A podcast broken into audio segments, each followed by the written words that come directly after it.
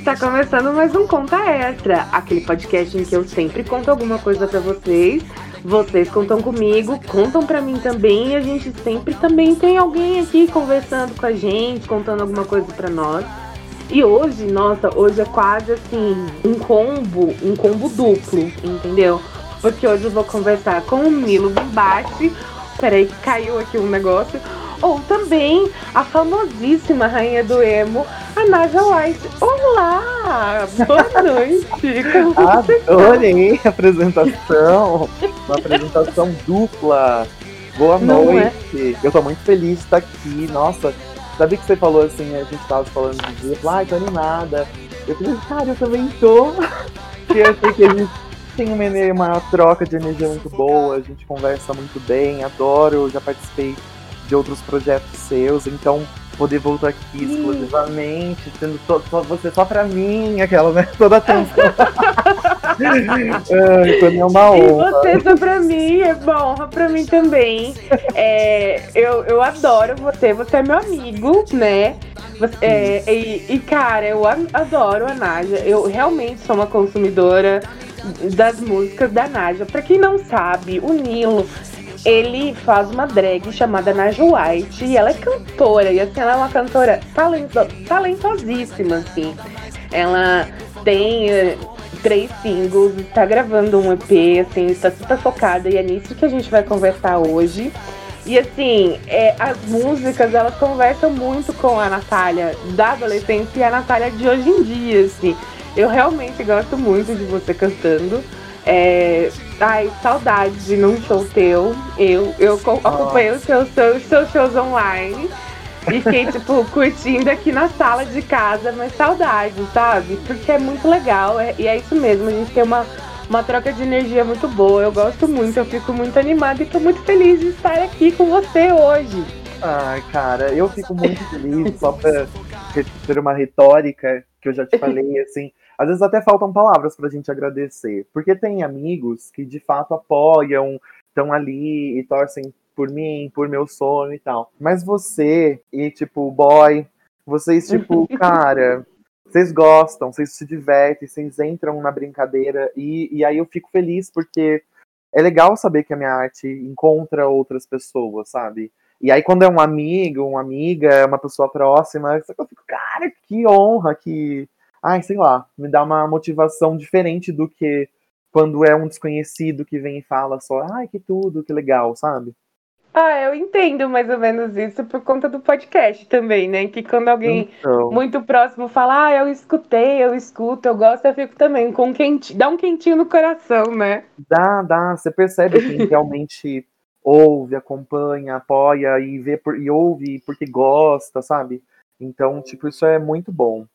Deixa eu fazer uma pergunta. Eu tô recebendo Oh. umas notificações do meu notebook, às vezes que faz uns plim-plim, mas eu acho que não pega nada aí, né? Tipo, só no meu fone. Eu não tô escutando, mas se pegar também, Brasil, tá tudo bem, né? O Nilo, ele é o quê? Uma pessoa. Nilo e Nájila são pessoas ocupadíssimas. Não, é, é a colinha que tá aqui mesmo, na verdade, né? Que...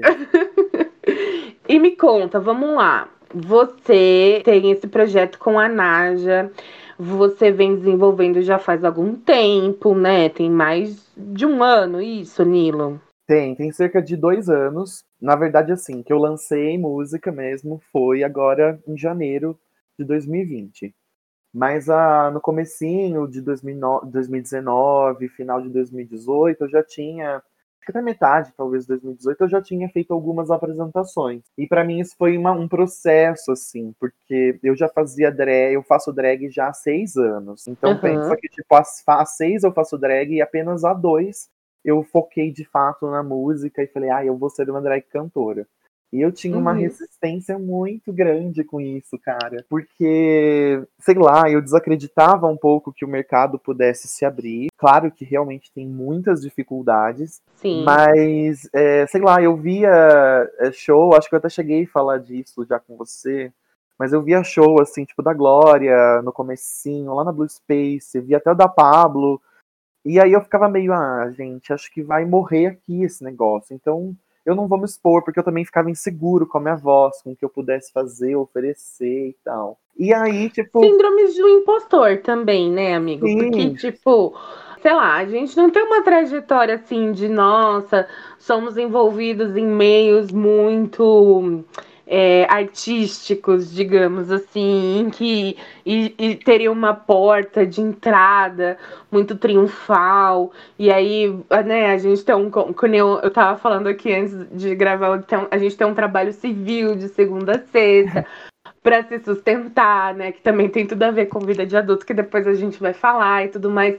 Então, é, são questões que vão batendo na gente, que vai dando aquela síndromezinha do impostor do tipo, será que eu sou realmente talentoso?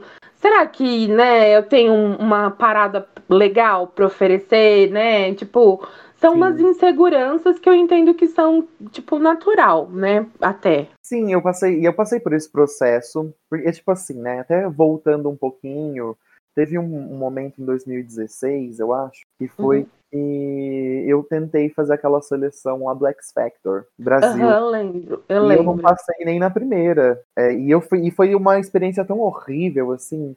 Olha, acho que eu nunca contei isso lá no Instagram da Naja. Uh! novidade. Ui, nossa! Olha só, temos um furo aqui. Ah, não, e eu tô muito feliz com, com, esse, com essa gravação, porque ao mesmo tempo esses dias eu tava precisando conversar, falar um pouco. vai ser uma Aí, terapia.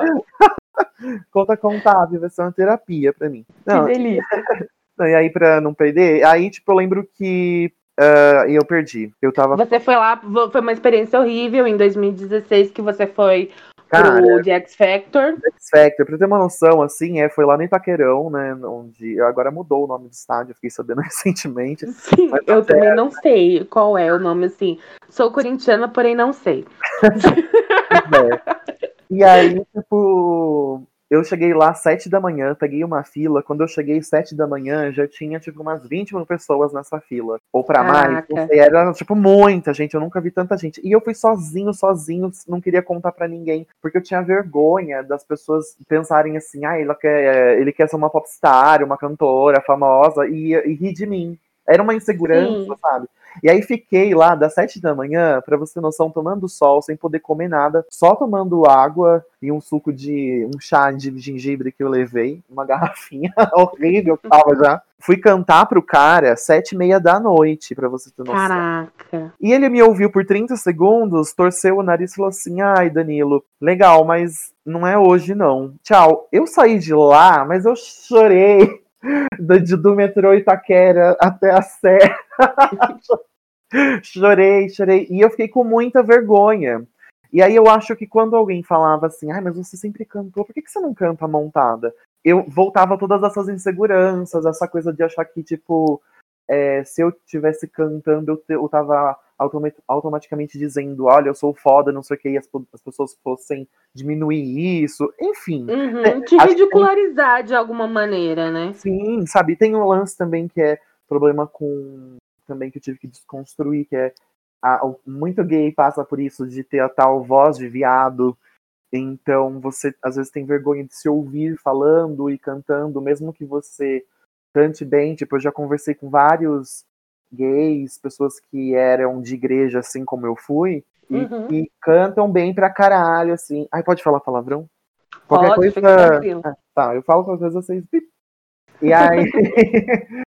e a pessoa já chegou a falar assim, mas a minha voz não é comercial, a minha voz é de gay, então eu nunca vou fazer sucesso, então nem quero tentar. Então isso eram barreiras que eu também alimentava. E aí a Naja teve algum momento que eu virei e falei assim, não, cara, eu não danço, eu já tô um pouco, eu estava um pouco assim de fazer outros tipos de jobs e me sentir meio humilhado, sabe? Ir lá em festa de hétero e eu falei, cara, não é isso que eu quero fazer. Não é, é uhum. não é esse o uhum. valor que eu quero dar para minha arte. Não é o e meu a... propósito, né? É, e aí eu comecei até a pensar aquilo que você falou do trabalho civil, da gente ter muita coisa para conciliar na vida, porque eu também, a drag não me sustenta, então eu tenho esse uhum. trabalho de segunda a sexta para pagar as contas, que me ocupa, que também me estressa, que como um outro trabalho, enfim. E aí eu moro sozinho, então tenho, tenho que cuidar da casa, tenho que cozinhar, etc. E aí eu teve um momento que eu parei para pensar, o que, que eu vou fazer com a Naja? Porque ela me ocupa, ela me dá gastos, e eu não tô atingindo nenhum objetivo que me cause tanto prazer, sabe? Que eu falo assim, nossa, ela está fazendo sentido. Uhum. Aí foi algo onde, por assim, que eu comecei a criar uma coragem, pedir para me apresentar, fui com muito nervoso, frio na barriga. Aí também já abracei esse lado roqueiro de fazer, ah, já que já tem tanta drag fazendo som pop para dançar, vou ressuscitar um, um, estilo que eu gosto, que seja verdade, faz parte. Porque por mais que eu ouça muitas coisas, eu pensei assim, cara, a Naja tem que cantar rock, tem que ser um emo, sabe? Tem que ser uma coisa bem um rock nostálgico. Porque tem tudo a ver com você, né, Nilo, também, né? Tipo, é, tudo bem que a Naja, ela é uma personagem, né? Digamos assim, ela é uma persona criada por você, mas ela também é você, né? Tem muito de você com, com a Naja e muito da Naja com o Nilo, né? É uma simbiose o rolê. Então, assim, não tem muito como ficar fugindo. É a mesma coisa, sei lá, se eu quiser fazer um um pod, se eu quisesse fazer um podcast, sei lá, de humor, assim, né? Tipo, tá, é. eu posso até ser sarristinha e tal, mas se eu não falar, sei lá, de causas, de contar histórias, de não sei o que, também vai ficar um bagulho completamente sem propósito. Podia ser que fosse mais comercial? Até podia, mas né, mas é a questão de realmente dar a cara, a coragem e ir lá e fazer um troço, né? Assim, um troço que tenha propósito, né? Tô entendendo tudo. Ai, tô achando ótimo. Tá sendo uma sessão de terapia para mim também. Continua. Amo! terapia compartilhada é tudo, gente. É tudo. Eu, eu falo isso com uma amiga, a Vânia. Não, é, uhum. Se ela uhum. estiver ouvindo isso aqui depois, um beijo, Vânia. Ela é minha vizinha do segundo andar e muitas vezes que a gente que ela subiu aqui e tal, a gente, ela mora sozinha, então a gente compartilhou a pandemia por um por muito tempo. E aí, tipo, digo por muito tempo porque faz uns dias que eu não a vejo que ela tá no hospital com a mãe, mas não é corona, nada. Ai, que bom. Beijos, Vânia, boa sorte para você, que para você com a sua mãe. Amém. E aí, tipo, a gente fala que às vezes a conversa, a troca com os amigos, ela é uma terapia, sabe? Até mesmo uhum. o lance das lives, desabafar, né? O desabafemos, é botar para fora, é verbalizar. Então, tipo, agora falando pra, com, sobre isso, eu faço uma análise sobre a Naja, sobre a minha carreira, sobre essa personagem ou sobre mim mesma. É muito doido. Mas aí, voltando no que você disse, eu também acho que é uma mescla, então não tem como perder muito, sabe? Eu poderia uhum. realmente criar uma personagem é, com outra coisa, com outra com outro universo muito distante do que eu vivo, mas talvez seria mais difícil de manter. E na Naja eu tenho esse lance de de repente não ter, criar até uma, uma tem o lance da personagem, eu fico mais brincalhona, mais afeminada e tal, gosto da, né, do, entro bem nesse lance de ser mais roqueirinha e afirmar isso, Uhum. É um, até uma coisa meio imatura, adolescente, caricata, um, né? Esse clipe novo aí tem uma coisa muito de humor também. Eu gosto muito Sim. disso. Porque, tipo, isso eram, eram várias coisas que eu senti que eu precisava expressar também, além do, de voltar a cantar. Então, tipo, até voltando na, no lance de ter criado coragem, eu parei para pensar que a arte, além de fazer sentido, ela também tinha que me servir como terapia de alguma forma. Eu tava vendo em quais pontos eu podia me expressar e colocar a Naja ali como também uma coisa terapêutica que me fizesse bem e fizesse bem para quem estivesse consumindo aquilo. Então, uhum, tipo, para te motivar também, né? Para me motivar, para que não fosse algo vazio, só tipo, estou fazendo música para ter uma carreira e bombar e ser famosa. Eu uhum. quero que uhum. tenha verdade, eu quero que conte uma história que tenha um fundamento. Então me comecei a, a pensar mais sobre essa responsabilidade, talvez emocional, que, a, que o artista tem quando ele entrega uma música para o público em determinado momento. Comecei a questionar uhum. no, nas mensagens, sabe? É muito doido tudo isso. E aí, tipo, as coisas estão acontecendo. Então, tipo, eu tô só meio que seguindo, né? Tô seguindo. Tem gente uhum. que até fala assim, ai, você ainda não bombou, ainda não chegou lá, né? Mas às vezes eu paro pra pensar que, tipo, cara, eu já cheguei lá, porque eu tô muito feliz Super. com o que eu já tenho feito, sabe? Eu, eu ouço a minha música, eu vejo os clipes, por mais que eu tenha um senso crítico de saber onde tudo pode melhorar, mas eu depois eu, eu consigo fazer aquela análise também de não ser cruel e falar assim, não, olha aqui, que ideia diferente, que legal. Até a, comecei a amar, assim, a não dizer também de um jeito ser muito egocêntrico, não, mas comecei a gostar e me sentir feliz quando eu me ouvia, sabe? Uhum. Porque você ouvia a sua voz gravada e ver que tá, todo mundo vai ouvir aquilo. E, tipo, obviamente também tem o lance da internet e tal. Então as pessoas comentam o que elas acham, né? Então tudo isso também foi um processo de não, não, olha, isso tá legal, sim, eu vou abraçar, eu vou continuar. E enquanto fizer sentido, a Nádia vai ter música, vai ter clipe, eu vou continuar me expressando através dela. Sim, e eu acho também que as pessoas elas é, relacionam muito o chegar lá com algo é, monetário, digamos assim, né? E cara, eu, eu, eu acho que isso é bem relativo. Óbvio, seria um sonho de consumo você viver da sua arte. Nossa, é, não é? Ou eu também viver aqui do, dos conteúdos que, que eu faço no podcast e tudo mais, porque são coisas que a gente gosta, são coisas que a gente acredita. São, seria realmente muito incrível mesmo. Mas é, é, é uma realidade muito difícil. Só que assim, o que eu vejo, cara, você tem as lives do Desabafemos. Eu participei e amei participar. É, você propôs conversas na, nas lives do Desabafemos muito legais. Você é, levantou causas de parcerias com a galera né, que, que tá por trás né, da, da voz, né, que estão nos bastidores da música com Desabafemos também, que foi uma, algo, uma causa assim, muito legal, de uma bandeira muito legal de ser levantada. Você, você, sabe, você esteve ocupando espaços muito legais, você fez show, você estava, tipo, em revistas que são extremamente conceituadas sobre música. Cara, se isso não é chegar lá, eu não sei o que é, né? E você, cara, você escreve as suas letras. Isso eu acho assim, nossa, é uma das coisas que eu mais admiro. Muito, assim, porque, né, eu sou a pessoa que escreve textinhos. Então, eu tenho a capacidade de escrever textinhos, mas quem consegue escrever uma música, fazer uma composição de uma música, uma letra de música, Cara, eu acho isso genial, porque música é muito gostoso, né? Porque toca muito a pessoa. Quando você fez o emo, né? O emo tá de volta, que foi o primeiro single que você lançou, eu lembro que eu escutava com o Caio e falava: Nossa, esse, essa, isso daqui é muito, isso aqui, esse trechinho aqui não é muito a nossa adolescência. Né? Tipo, é uma coisa que batia e que emociona, porque é arte de verdade, né?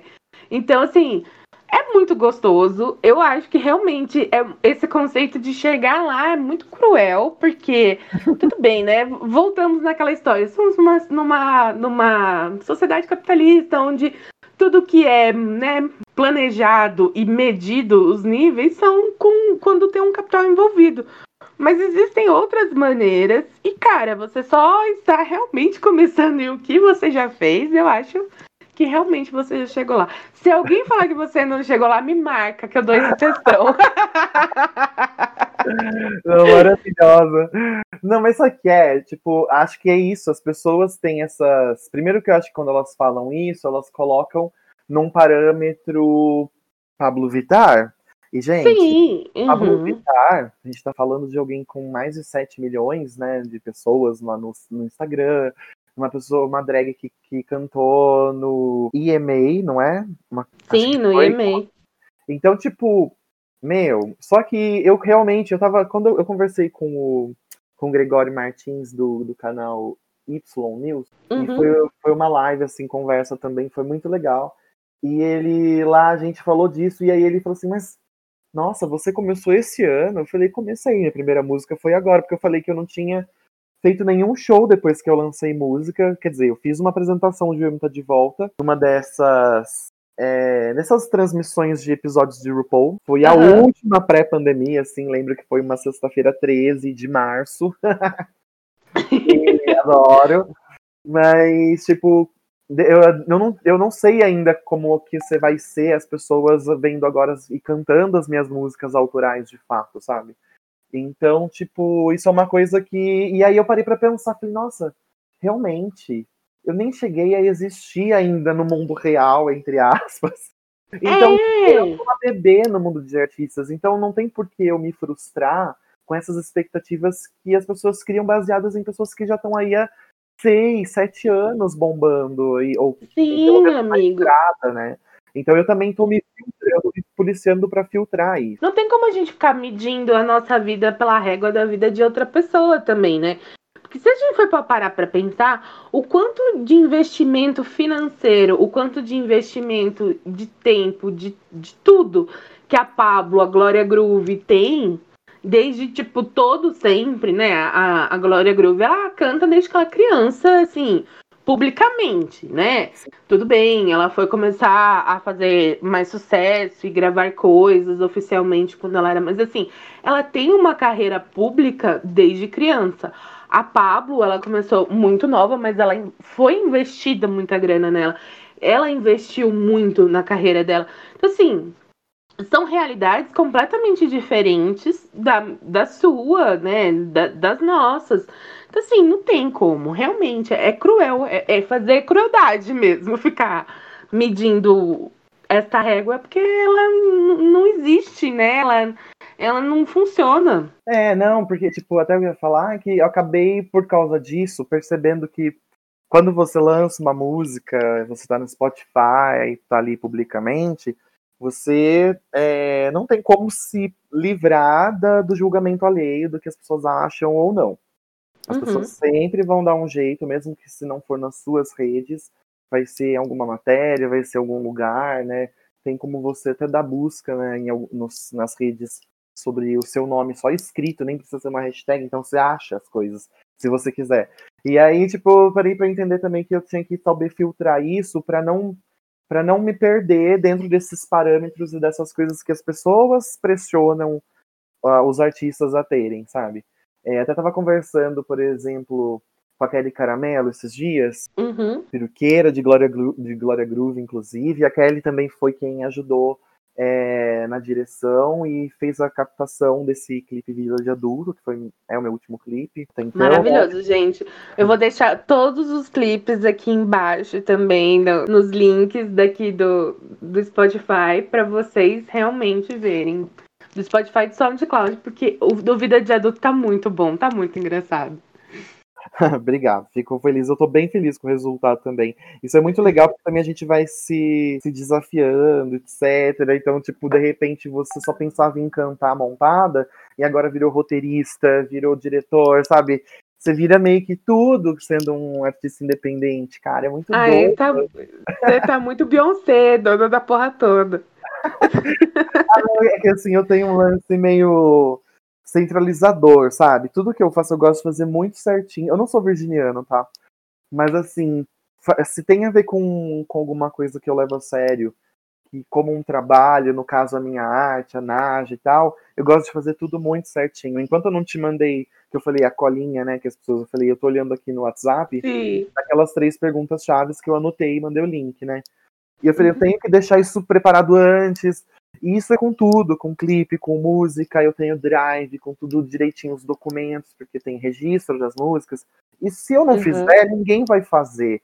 Então, acho que a Naja também, ou ter uma carreira musical com a Naja, me ajudou também a criar uma disciplina que, às vezes, como um pisciano aquariano, eu era meio mais perdido, não, eu nunca fui tão organizado como eu tô tentando ser ou sendo agora, sabe? É louco, porque me faz descobrir outras coisas, outros talentos. É ver uma perspectiva diferente de si também, ficar orgulhoso, falar, ai, como eu me levo a sério. Sim, olha, como, e olha como eu tô fazendo isso aqui, né, cara? Eu tô muito girl boss, né? Tipo, eu tô muito girl boss. Eu também me pego às vezes. Tô girl... É isso. É, porque, Conseguimos, tipo, estamos conseguindo. se a meta for só dinheiro e fama, eu vou me frustrar muito até isso acontecer e pode ser que nunca aconteça. Então eu Sim. acho que é importante a gente olhar para essas motivações reais e pensar o que, que me faz, o que, que ter esse, essa carreira me faz, me proporciona. Então o que eu posso curtir disso e o que eu posso entender e aprender. E aí você acaba se constatando nessas autoanálises, né, de, de quando você para para ver o que você está fazendo e como você está conduzindo esse trabalho, e você também pensa, pra, tem que tentar se regozijar disso e pensar, porra, sim, eu sou foda, olha que foda, eu fiz um videoclipe e, tipo, com um, um, fiz um videoclipe legal, bem feito, com orçamento baixíssimo. Cara, tenho amigos fodas, então você sabe aquela coisa Sim. de buscar satisfação nessas pequenas conquistas e não depois, ai, mas o meu clipe ainda não passou nem de 5 mil views. Ué, consequência, às vezes, isso às vezes nos dias ruins, isso até pode pesar um pouco. É difícil não quando não, não pesar. Mas a gente não pode olhar para isso sempre, porque o negócio é agora, no processo. Eu curto enquanto eu faço a música, enquanto eu tô gravando, enquanto eu tô compondo. Porque no final das contas, depois, quando já tá pro mundo, meio que. Sabe o negócio que vai assim? Nasceu, né? É um filho que nasceu e tem que ser criado. É, é muito doido isso. Uhum. E me conta agora, assim, você que escreve, né? A gente falou que foi você que escreve suas músicas. E você gravou, você fez o M tá de volta. Você lançou Pontes, que você disse que é muito especial para você, porque né, conecta muita coisa da sua vida. E que você também escreveu Vida de Adulto e você tem várias outras letras que eu sei que a senhora já escreveu. E como é isso? Como, como é? Me conta como é essa compositora, além de cantora. então, isso, isso também é uma coisa muito doida, porque eu passei a exercitar isso, sabe? De vou e agora, como eu antes na época da igreja, né? Deixa eu falar, né? Pelo, pela ordem assim. Eu Sim. canto desde criança mesmo, assim. Lembro que a primeira vez que eu cantei em público, eu fui atrás da banda da igreja e tal, conversei com os meus pais, tinha seis aninhos. E cantei num culto de Páscoa, era um rolê assim. E aí, com isso, eu fiz alguns cursos de canto, fui crescendo cantando, cantando. Nesse meio tempo, por falta de grana, infelizmente, nunca aprendi nenhum instrumento. Então, eu não entendo de nota teoricamente, tecnicamente, mas meu ouvido é muito bom. Então, eu entro na nota certa, eu sou afinada, essas coisas. E fiz outros cursos também, tipo em 2016, 2017, quando eu voltei a pensar em cantar de novo. Uhum. E só que eu, eu, a parte da composição, como que nasceu lá na época da igreja, na adolescência, eu tava muito fã de Diante do Trono, que é um grupo gospel aí. E eu lembro que Como chama o grupo gospel? Diante do Trono. É daquela polêmica Ana Paula Valadão. Ah, sei. Ah, e ela é um, era um pouco de duplo sentido, né? Esse Diante do Trono. É, tipo, nossa, é engraçado porque eu era muito fã deles e as pessoas faziam muita piada porque eu era, tipo, a gay religiosa, então na escola eu era, tipo, evangeliquíssima, assim. Então, eu falava uhum. muito das coisas que eu ouvi e fazia na igreja lá, e a música sempre tava nisso. E aí era um, virou um, começou a se tornar um sonho. É claro que desde criança eu já gostava e sonhava em ser cantor, mas na adolescência eu comecei a pensar, hum, se eu quero ser um cantor gospel, então eu tenho que começar a compor meus louvores aqui. E eu tinha já um uhum. caderninho, e aí eu sempre fui muito bom de escrever, assim, no sentido de muito bom, no sentido de gostar, de ser uma matéria, fazer redação, essas coisas eu sempre fazia muito bem. Nossa, eu ganhava nessa parte de matemática, era péssimo aluno, mas Sim. na parte de português, de escrita, sempre era uma coisa muito gostosa. E aí eu comecei a pensar nisso, né? Tipo, a compor é, é diferente. Então não é só simplesmente chegar e fazer um, um poema que se que rime, né? Igual a, a Inês Brasil fala naqueles. naqueles né? Vai pra cá, vai pra cá. Ão, ão. Tudo bem, tem muita coisa que rima? Tem, mas para mim acaba que às vezes sendo uma coisa natural, sabe?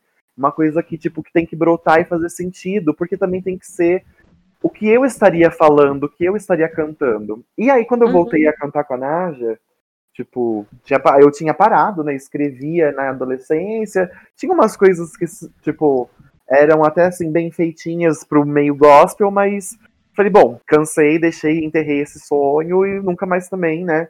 Fui pro lado da religião, desapeguei da religião, etc. Uhum. Quando comecei. Você tem a... diário? Você tinha diário? Eu tinha. Esse, esse diário especificamente, que era um caderno de composição, eu nunca achei. Pode até ser que esteja perdido em algum lugar na casa dos meus pais. Uhum. Mas é, eu tinha um diáriozinho de 2006, que, inclu inclusive foi através dele que eu vou fazer o próximo projeto da Naja, o 2006. Ai, maravilhoso. É... Mas, tipo assim, né? É, essas coisas da igreja eu meio que desencanei. Só que quando eu voltei a cantar com a Naja, eu parei para pensar, mas sobre o que, que eu vou cantar agora, sabe? Tipo, o que, e agora? Se eu for compor, sobre o que, que eu vou falar? Ah, as borboletas são azuis e as. Sabe? Eu não sei. Sim. E aí foi um conflito interno, porque eu comecei a me sentir uma pessoa meio vazia, sem mensagem para passar, sabe? e aí eu lembro que quando. E eu já tava pensando nisso de compor e voltar a cantar.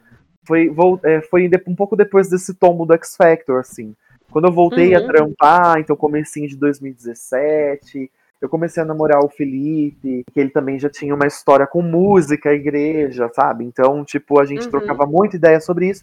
E aí eu voltei a pensar sobre o que escrever. Até então, até pensava assim, eu ainda não tinha feito show cantando com a Naja, eu pensava, hum, eu poderia fazer um EPzinho, uma coisa como o Nilo, lançar assim, meio. É, sabe, quando a pessoa lança meio sem mostrar o rosto, sem. Porque eu não tô interessado, não tava mais encanado com aquele lance de lidar com fama, de ter que pedir like, pedir. Isso para mim é muito chato. Eu acho essa parte é muito chata, sabe? Sim. E aí eu comecei a. Mas assim, voltando pra composição, eu vou longe, né? Mas aí voltando tá tudo pra... bem, tá tudo ótimo. Gente, conversa doida. Não, eu tô muito feliz. Acho que eu tô muito empolgado. Mas tá tendo fluxo, tá super. Só vai, amigo. Tá bom, obrigado. e aí eu lembro que em 2017 eu tava. Eu tinha voltado. Como 2016 tinha sido um ano muito pesado e tal, eu tinha, eu tinha no finalzinho de 2016 para 2017, eu, eu escrevi Pontes. E acho que ela foi também esse primeiro desencadear de tipo, vamos voltar a escrever, sabe? Vou voltar a compor. Mas aí escrevi, deixei salvo na memória do celular, deixei. E aí sempre tentava cantar para lembrar, porque como eu não toco, como eu componho? Eu componho letra e melodia. Então, o jeito que é cantado, o ritmo, tudo é meio que determinado por mim. O produtor não uhum. mete em nada disso, sabe? Ele não, ele não muda a nota que eu vou cantar, que eu decidi que, que fosse ser, sabe? Então eu que fico demais. também. É muito legal, porque, tipo, ele vai lá e toca em cima, sabe? É uhum. E aí, tipo, eu comecei. Isso começou a virar um hobby gostoso também. Até volta naquilo de, de curtir os processos, e não só de quando eu estiver lá, na hora que a música está sendo lançada. Sim, mas sim, você... todas as etapas. É, você fala assim, nossa, é legal ver como, às vezes, de uma ideia mais grosseira, o produtor também me mostra um caminho e fala, olha, é mais ou menos isso. Ele fala, olha, não era, mas eu gostei muito, sabe? também, também tem isso.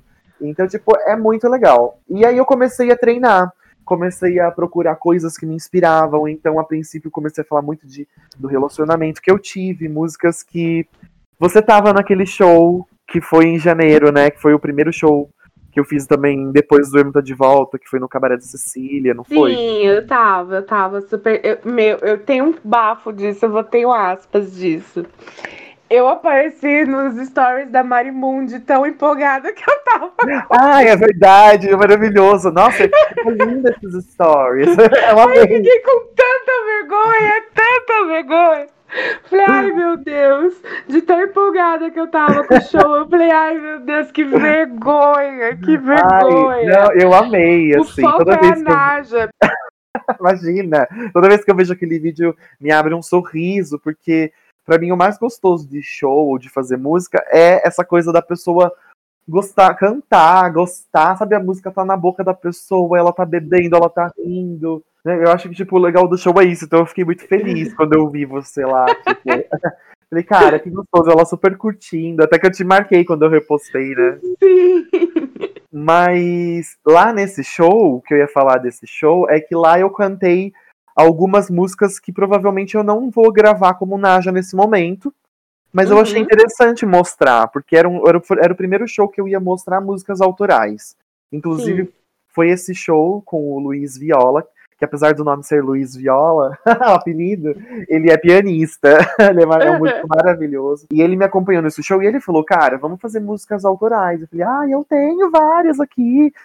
De algumas coisas, eu voltei a escrever há um ano, um tempo, comecei a contar para ele, sabe? E aí eu uhum. falei, mas não faz sentido eu fazer esse show e não lançar uma música para as pessoas irem me ouvir lá no Spotify, mesmo que seja um comecinho despretensioso. Mas as pessoas vão também olhar para Naja com com um valor diferente de pensar, olha, realmente ela lançou uma música, tá no Spotify. Ela é cantora. Ela, ela é cantora, tipo, oficial, real, oficial, sabe? E isso Sim. me motivou muito. E aí eu também parei para olhar para as músicas, como eu para ver como eu estava escrevendo, como eu estava cantando. Então, quando eu fiz o Emuta de volta, eu, eu sentei para compor uma música que seria o primeiro single da Naja mesmo, sabe? Porque Sim. eu achei que aquelas músicas que eu já tinha não faziam sentido para ser a primeira música para eu usar ali como o cartão de visita da Naja para essas pessoas. Então eu sentei e pensei sobre o que, que eu vou falar, sobre o que eu quero cantar. E aí, inspirado nos ritmos de álbuns que eu já estava ouvindo, que são dessa época, de bandas que ainda fazem esse som tipo Blink, 182, Simple Plan, Sim. Fresno, eu acabo, tipo assim, cantando naturalmente. De repente eu tô lá cantando tantas vezes, eu tentei ser quem. E meio que, tipo, obviamente tem uma inspiração grande, então, do som de todas essas bandas e artistas, mas eu uhum. tento vir por um jeito e contando minha história. E óbvio, também tomo um cuidado de não fazer plágio, né? Tipo, até converso sobre isso com o produtor, porque às vezes você compõe e não tá, não, às vezes não pode não saber de onde tá vindo aquela melodia. Sim. Mas, mas, cara, é muito doido, assim. Eu fico muito feliz. Às vezes eu componho de momentos é, de descontração, sabe? De conversas bobas de vidro que quebrou na janela. Na janela, eu lembro. Né, essa música. Às vezes eu consigo compor se eu me der uma tarefa, tipo, brincando com um amigo, ele falou que ia compor para um cara que faz tipo uns reggaeton, uma coisa bem. Ah, uma coisa bem brasileira, dançante, no... brega bem funk. Latina. Brega... É, uma coisa brega é. funk, brega funk. E aí eu até zoei ali na brincadeira, ele me... eu dei duas palavras, a gente já fez um verso então eu percebi que também é uma coisa que eu posso exercitar, eu posso melhorar, eu posso brincar e às vezes o que é melhor vira vem pro lado terapêutico da coisa, que é onde uhum. de repente eu não consigo nem cantar, eu só vou anotando, chorando, balbuciando a melodia, gravo ali, sabe, nos meus, meus blocos de anotações. Eu mando para mim mesmo no WhatsApp a princípio, antes de mandar mesmo pro produtor, sabe? Subo uhum. no drive depois cantando melhorzinho porque senão eu esqueço que melodia que eu cantei, né? Aí fica meio difícil, porque agora já, são muitas. Sim. mas, bom, é um, né? mas é um processo, assim, também muito terapêutico, muito bom, sabe? Essa experiência do 2006, por exemplo, que é da agenda, diário, barra diário, eu tô revisitando a minha adolescência e eu me imagino naqueles cenários, mesmo que algumas letras eu adapto para uma coisa bem naja, bem drag, mais comédia, mas eu sei ferida que eu tô tocando ali, sabe? Então, uhum. mesmo as agitadas, às vezes me fazem chorar nesse processo de criação. É muito doido, mas ao mesmo tempo é muito bom, sabe? Uhum. Bom, eu tenho que dizer que a minha favorita é a vida de adulto mesmo. Assim, me vejo na, na, na letra total, assim. É muito engraçado, né? Porque né, é exatamente o, o cheque especial não vai me derrubar. Cara, que doideira, né? e eu imagino que tenha sido sua vida que, que fez você fazer a vida de adulto. Cara, na verdade ainda é, né? Porque a é, vida de adulto ela, ela foi composta este ano. E eu sempre, por causa de ser essa coisa muito assim, é, doidão, de querer me dedicar às coisas que mais valem a pena na vida, de viver o hoje, ó eu sempre também tive um problema de ter um controle financeiro bom. E eu fico uhum. muito triste até por isso, porque eu já tive bons empregos registrados em que eu passou muita grana na minha mão, vamos dizer, e eu fui muito fútil, até muito imaturo com o dinheiro. Não pensava nessa, tipo, investir nos meus sonhos como eu faço hoje. E vida de adulto veio dessa reflexão, porque eu tô fazendo a Naja e fazendo essas coisas acontecer em meio a um monte de coisas lidando com esse lance da pandemia também, onde a minha renda Sim, financeira no meio caiu, da pandemia.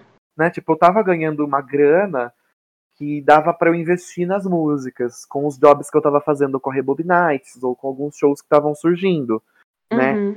Mas aí entrou em pandemia, eu, tipo, tava direto, no, tô direto no cheque especial, é, sabe, tipo, sempre tipo, meu Deus, peraí, não posso ter isso agora, vou ter depois, não posso pagar essa música, esse clipe agora, vamos ter essa condição. E eu, por vezes, fiquei muito, tipo, é, com vergonha dessas situações, porque, obviamente, tem como resolver, tendo uma disciplina financeira e tal.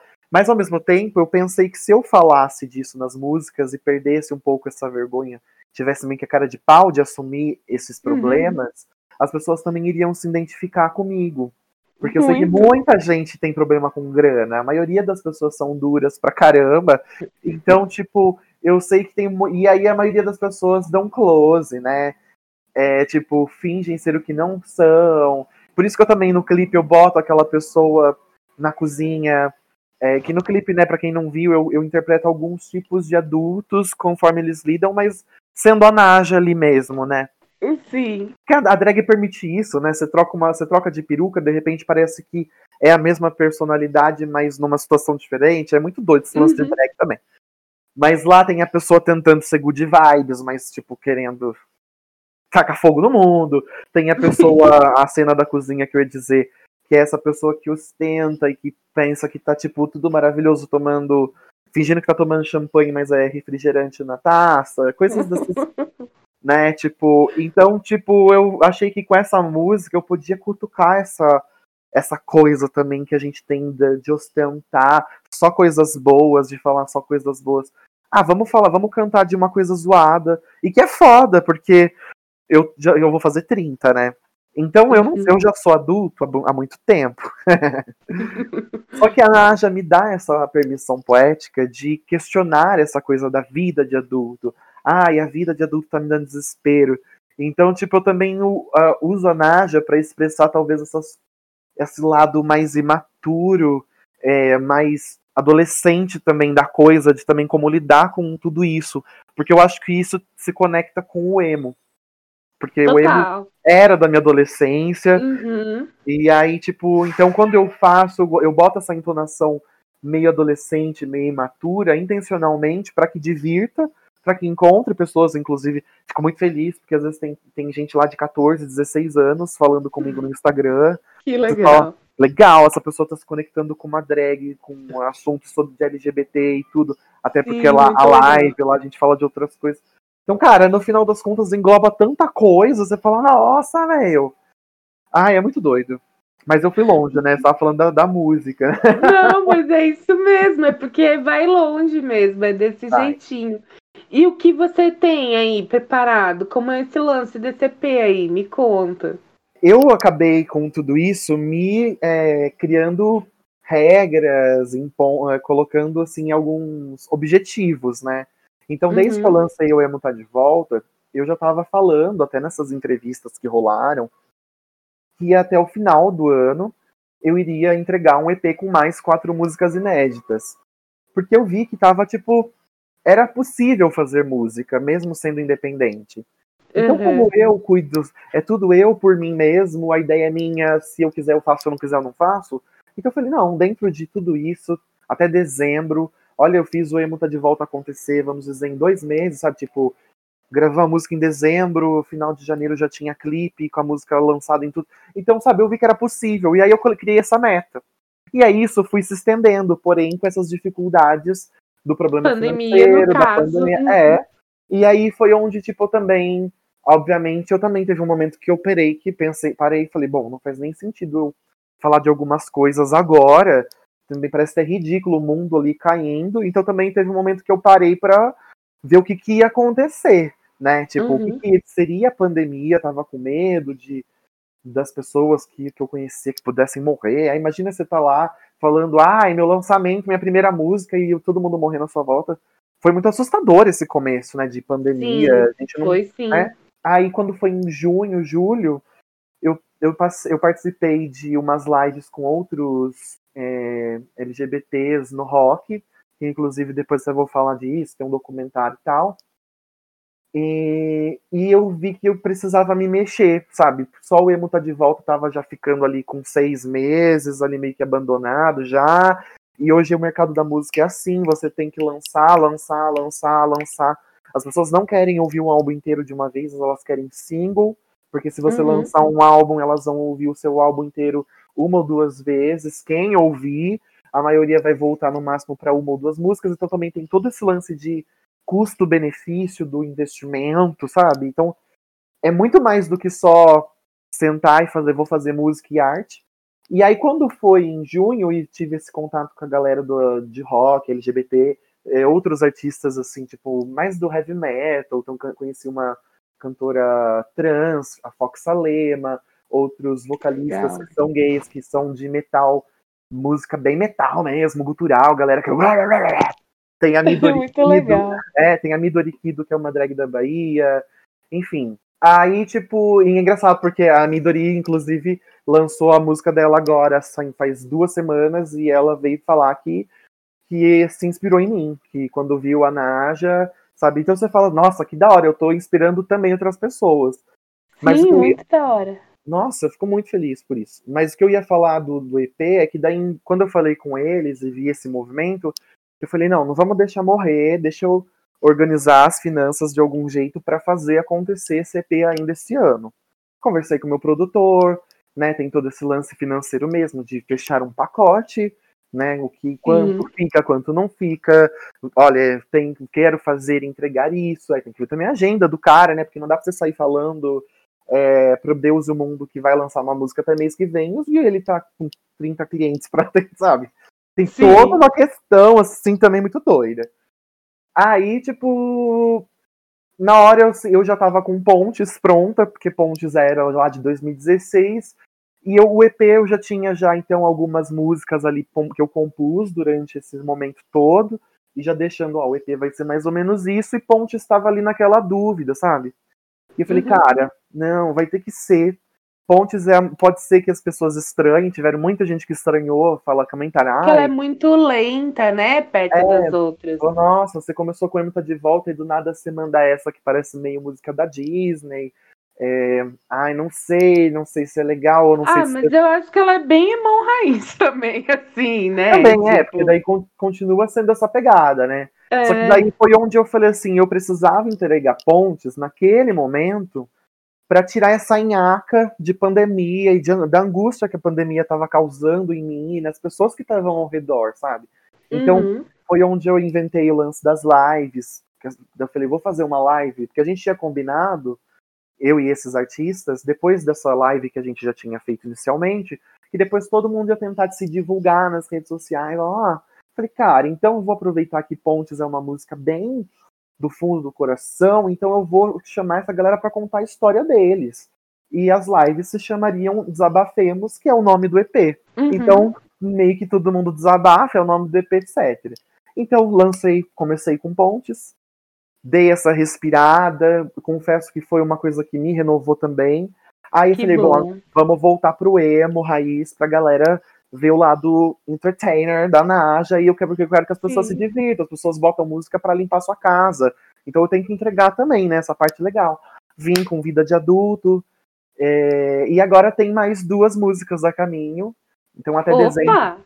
Até dezembro tem mais duas músicas, então encerrando, entregando, melhor assim, o EP Desabafemos. E se tudo der certo, também mais um clipe de uma dessas duas músicas também, que vão ser inéditas então aí o EP Desabafemos, na verdade, o Emo tá de volta é uma música de estreia, e o EP Desabafemos uhum. vai ser Pontes, Vida de Adulto, e mais essas duas músicas inéditas, que uma se chama, vou contar, uma se Conte. chama Eu Gosto de Você, e a outra se chama Me Isolar.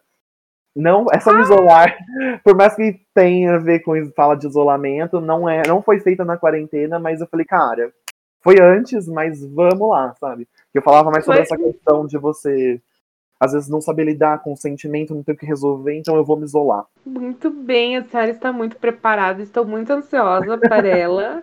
ah, eu também. Para esses lançamentos. Volte aqui para contar sobre eles. E eu acho que assim, acho que a gente já pode ir falando, indo para os nossos quadros, aqueles quadros que eu te avisei. Amigo, eu realmente, assim, ó, muito sucesso, sabe? Eu, eu consumo, a senhora sabe. Se você vi lá, se, se, eu sei que não dá, mas se desse pra rastrear os streams, você ia ver que, que, que eu tô lá, tô, Ai, tô ouvindo. dá sim? Tem um Spotify for Artists. Ele tem uma coisa que ele mostra, às vezes, um usuários, quem fez preceito, umas coisas assim, às vezes até no, no negócio lá da distribuidora, tem algumas coisinhas assim, é legal. Ah, tem é- uma é pessoa do- te ouvindo agora, tem duas pessoas, é engraçado. Que demais. É, porque no, no de podcast a gente não consegue identificar quem é quem, sabe? Cara, número, não consegue. Você Ah, só, sim. só vê número, entendeu? Ah, sim, é. Eu acho que, realmente, eu acho que lá talvez é mais o lance do pré-save que eu consigo ver. Então vamos lá, olha. Nós temos o, o conta dentro, que é algo que você quer enaltecer. O conta fora, que é algo assim, tchau, não precisa. Não, não precisamos disso, tchau. E o me conta. Pode começar por, por- pela sequência que você desejar. Ai, tô muito empolgado, cara. Eu me sinto em programa de TV. Só um parênteses. Tá quase um programa de rádio. Vamos lá. é isso. Muito! Não, tipo, ai, eu acho super legal também programa de rádio. Acho básico. Mas é só um Não é? parênteses de tudo isso. Às vezes eu conto, por exemplo, pra minha família no interior. Ai, a gravação é assim. Eles ficam super, nossa, que legal! Mas tem esse lado gostoso mesmo. Acho que a gente Não é? gosta de ser ouvido. Ai, eu falo pra caramba, né? Como todo mundo que viu. Mas, Ai, eu, eu, eu também acho legal isso. E eu gosto do, do, do podcast disso, assim, né? Que é um lance que você ouve, você fala, e, e, é, e assim, sem julgamentos, né? Você não tá vendo a história, né? Você não tá vendo a pessoa. Você não sabe como eu estou vestida atualmente. Não é? deixa aí pra imaginação da audiência. Uh! Deixa. Amo. Bom, é, o Conta Dentro, vou começar por ele, que é pra enaltecer algo, né? Algo que eu quero que as pessoas Isso. conheçam. Eu queria enaltecer e indicar, né? Não deixa de ser uma indicação, o canal da Karina Miguel, que é uma, uma amiga que eu conheci através da Mina de Lyon, que também é drag queen, né? Sim, a Mina também ela é conhecida. A Mina, a, né, a Mina Barra Luiza, ela, aparece, ela participou do Bake Off e tudo mais. Tem um Exato. canal no YouTube. Exato. E aí, tipo, a Karina eu conheci através delas, eram sócias no, no hostel, no Café Hostel. E acho que acredito que ainda são, né? Porque o hostel só tá em hiato por causa da pandemia. E ela é uma mulher preta, milituda, maravilhosa, muito inteligente. E no canal dela, o que eu gosto muito de, de canais, indicar canais ou pessoas assim, quando a pessoa tem conteúdo, quando a pessoa vem e traz alguma coisa e foca naquilo que realmente vira um- uma fonte de informação para você sobre determinado assunto, sabe? Sim. E aí, no caso, ela fala sobre leitura, viagens e séries e às vezes alguns assuntos pertinentes, né? Tipo, como ela é uma mulher preta, então, tipo, falou sobre racismo, sobre algumas coisas que entraram em pauta esses últimos tempos, né?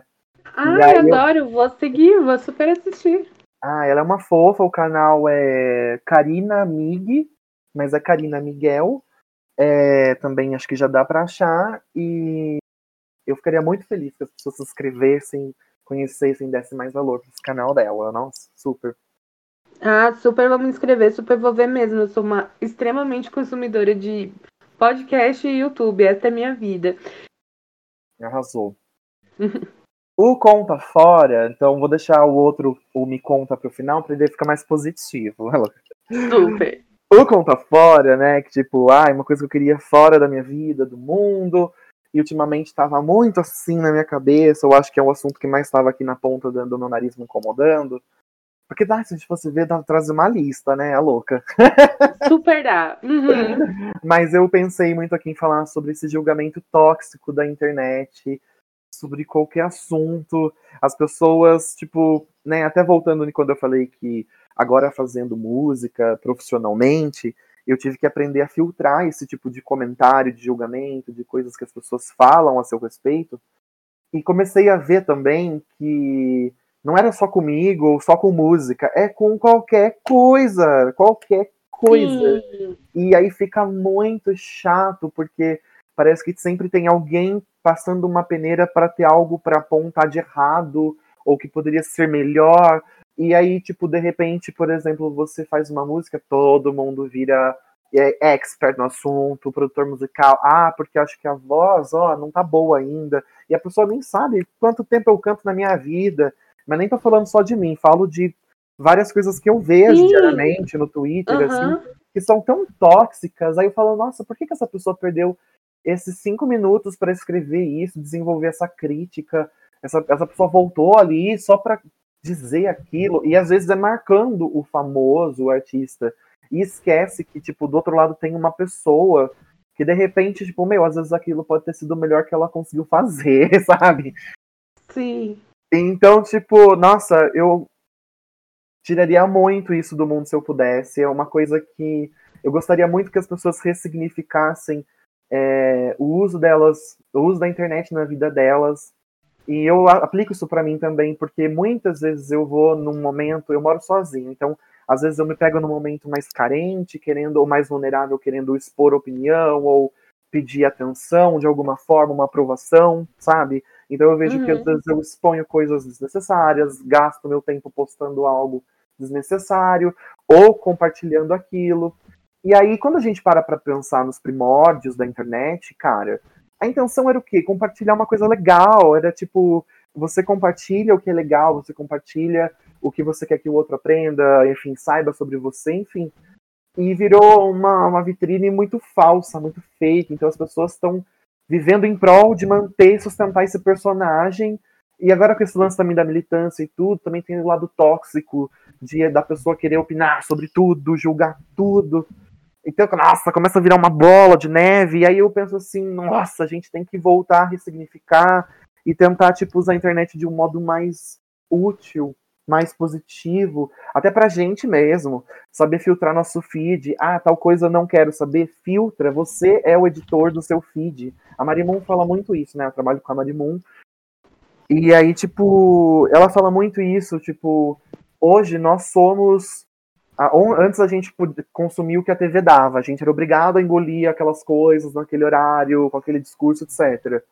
Hoje, obviamente, a gente tem ainda que lutar e, e, militar e sobre alguns assuntos a fim de que estouremos as nossas bolhas aqui para que as pessoas aprendam e saibam sobre assuntos pertinentes à nossa existência lá fora, vamos dizer assim, né? Sim, total. Mas a gente, ao mesmo tempo, também tem como ser, os, sermos os editores desse conteúdo que a gente consome diariamente.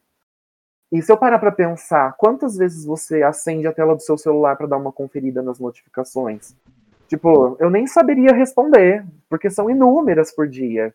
Sim, então também, às vezes, ah, às vezes acho que dá pra gente ficar mais fora também da internet, tentar, sabe? Ai, sei lá, tudo isso ultimamente tá muito em alta, assim. É, esse, esse e, seria eu acho que fora. A... Total, e eu acho que a, a pandemia deu um, né, um disso também, né? Porque era muito conteúdo online, ainda é, né? As pessoas não conseguem sair de pra, pra rua, né? Agora saem e tudo mais, mas não era mais a mesma coisa, né? É, mudou muito. E as pessoas elas estão com zilhões de frustrações, elas estão com zilhões de sentimentos que elas não sabem lidar. E é muito isso, e é muita, tipo, revolta com a situação do planeta, é muita revolta com a situação do Brasil, é muita coisa, né? Aí tem eleição esse ano, além de tudo, né? Nossa. Não, é doido, porque a gente acabou se pegando preso às telas nesse momento. A gente Sim, não podia sair total. pra rua, e ao mesmo tempo isso também se torna angustiante. Então, eu espero que quando as pessoas até falam assim, ai, do pós-pandemia, que a gente também consiga, de repente, olha, deixar de canto, sabe? Porque eu, eu me parando para pensar, eu olhava o celular o tempo todo, até quando eu tava na balada, tentando curtir uma festa, e eu falei, gente, que doideira, sabe? Por quê? Não precisa disso, né? É, a gente tem não. que também começar a ponderar, né? Saber dividir as coisas, saber também programar este uso com a internet, né? E organizar. Pois é. E, o, e o Me Conta, o que, que você me conta? Ah, eu me conta, são dois, porque eu sou golosa. Opa, adoro. Bom, primeiro eu queria indicar, então, Me Conta, fiquei muito feliz.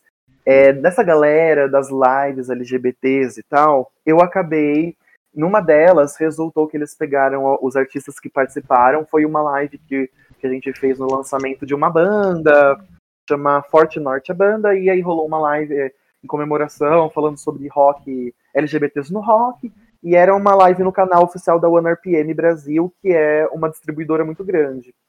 E aí, tipo, eles pegaram esses artistas e falaram: vamos fazer uma playlist oficial aí de rock LGBT. Quando tiver um lançamento bem legal, a gente pega, já faz esse, esse apanhado aí de vocês, pegou indicações também, então entraram outros artistas que nem participaram da live, mas são LGBTs. E aí eu tive o prazer nessa, eh, de entrar né, nessa playlist, foi no comecinho. Foi assim que lançou Vida de Adulto, foi o comecinho do mês, de outubro. Ai, que legal. E aí eles lançaram essa playlist e já colocaram a Naja como capa.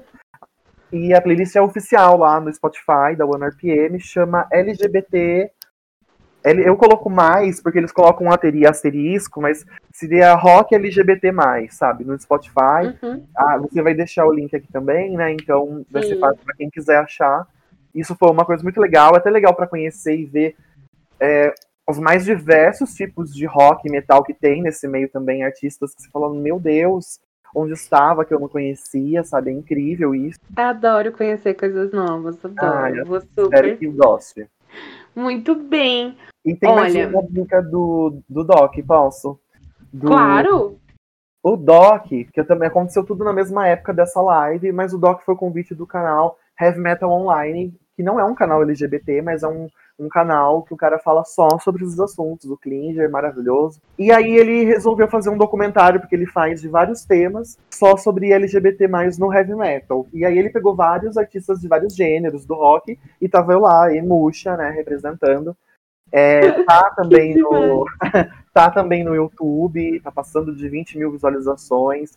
É um material muito bem feito, emociona, informa, sabe? Fala. É, a primeira tela já é falando sobre o número de mortes LGBTs, e aí ele também aborda esse lance da homofobia no heavy metal, Sim, no rock. Porque é muito machista e muito LGBTfóbico, né? Muito. O rock tem muito isso, então a gente aborda isso, o que, que afasta os LGBTs do rock, do metal, por exemplo. Cara, Sim, super. Não, tem, não, é, não é aberto nem para as mulheres, né? São pouquíssimas mulheres também. Também, exatamente.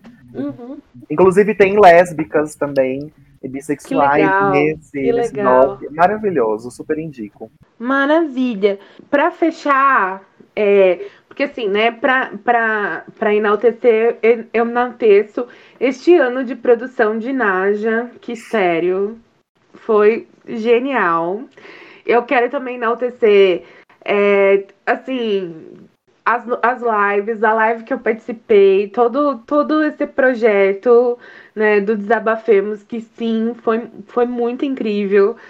Se alguém falar que você não chegou lá, eu vou esfregar todo, todo este desabafemos em você, na cara das pessoas que falam: olha o que essa menina fez, preste atenção. E...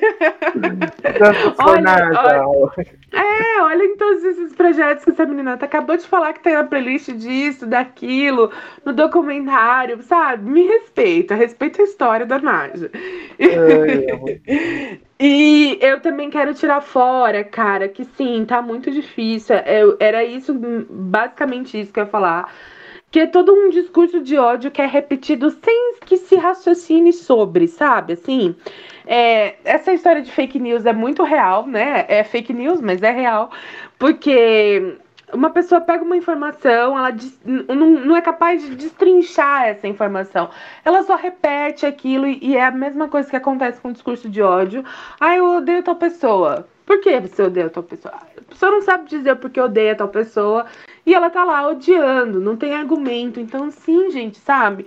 As coisas elas não podem ser tão superficiais assim. Existem sempre profundidades em, em situações, em questões, em tudo, em tudo todas as coisas na vida são profundas e viver na superfície é muito desperdício, é muito desperdício de tempo, é muito desperdício de energia, é muito desperdício da sua inteligência, da sua humanidade. Então, assim, não vive na superfície, vá mais fundo, porque você vai ver que Só vai encontrar coisas boas. Vão encontrar coisas ruins também, mas, tipo, sério. É um caminho muito bom. É um caminho muito, muito importante. Ai, sério, eu tô cansada. E tem umas coisas meio ruins, né? Mas, gente, tem umas coisas meio ruins, tá? Mas tem coisa boa. Tem muita Alô. coisa boa.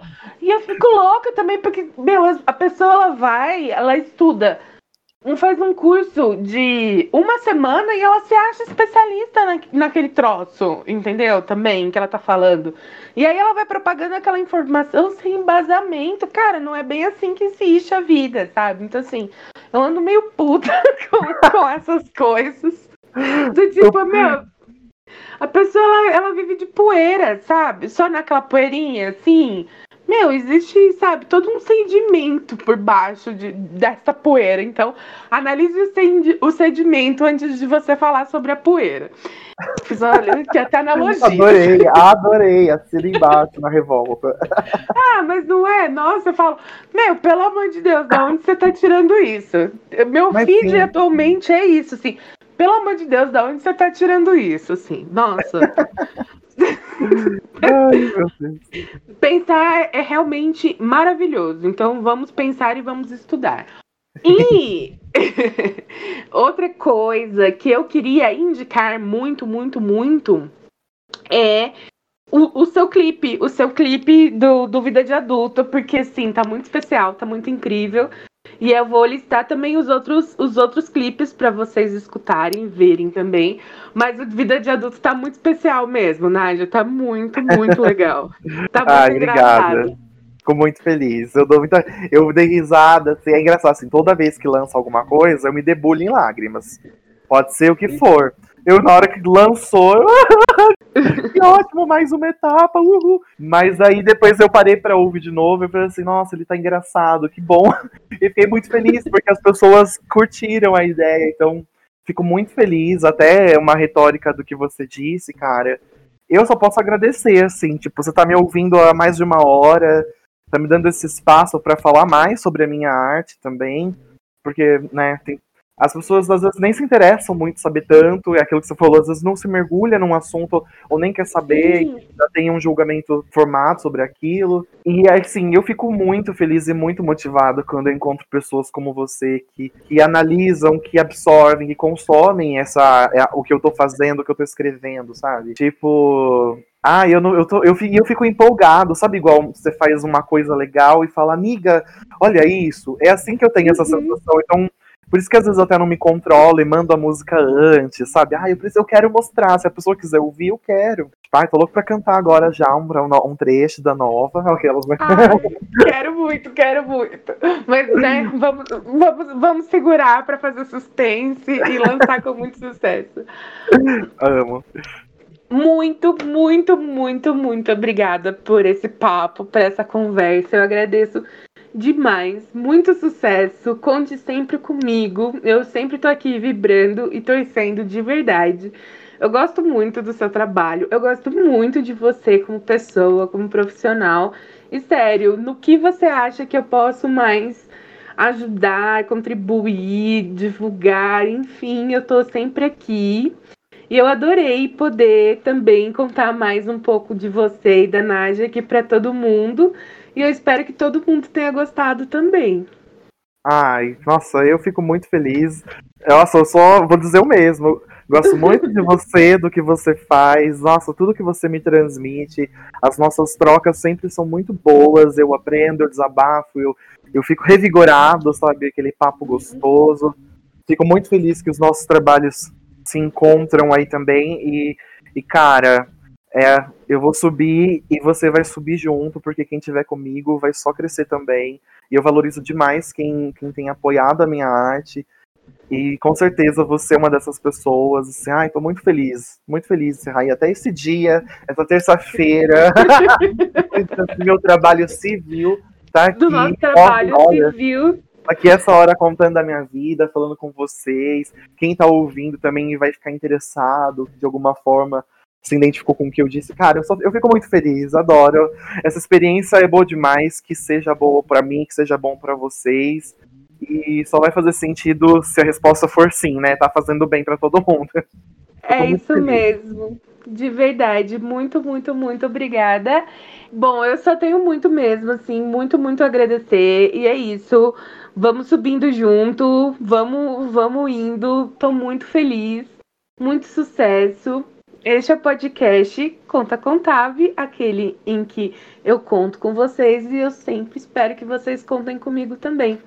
Um beijo muito grande e até quarta-feira que vem. Tchau, pessoal. Obrigado por estarem aqui com a gente. Beijo. Vai melhorar, vai melhorar. Contas a pagar não vão sufocar.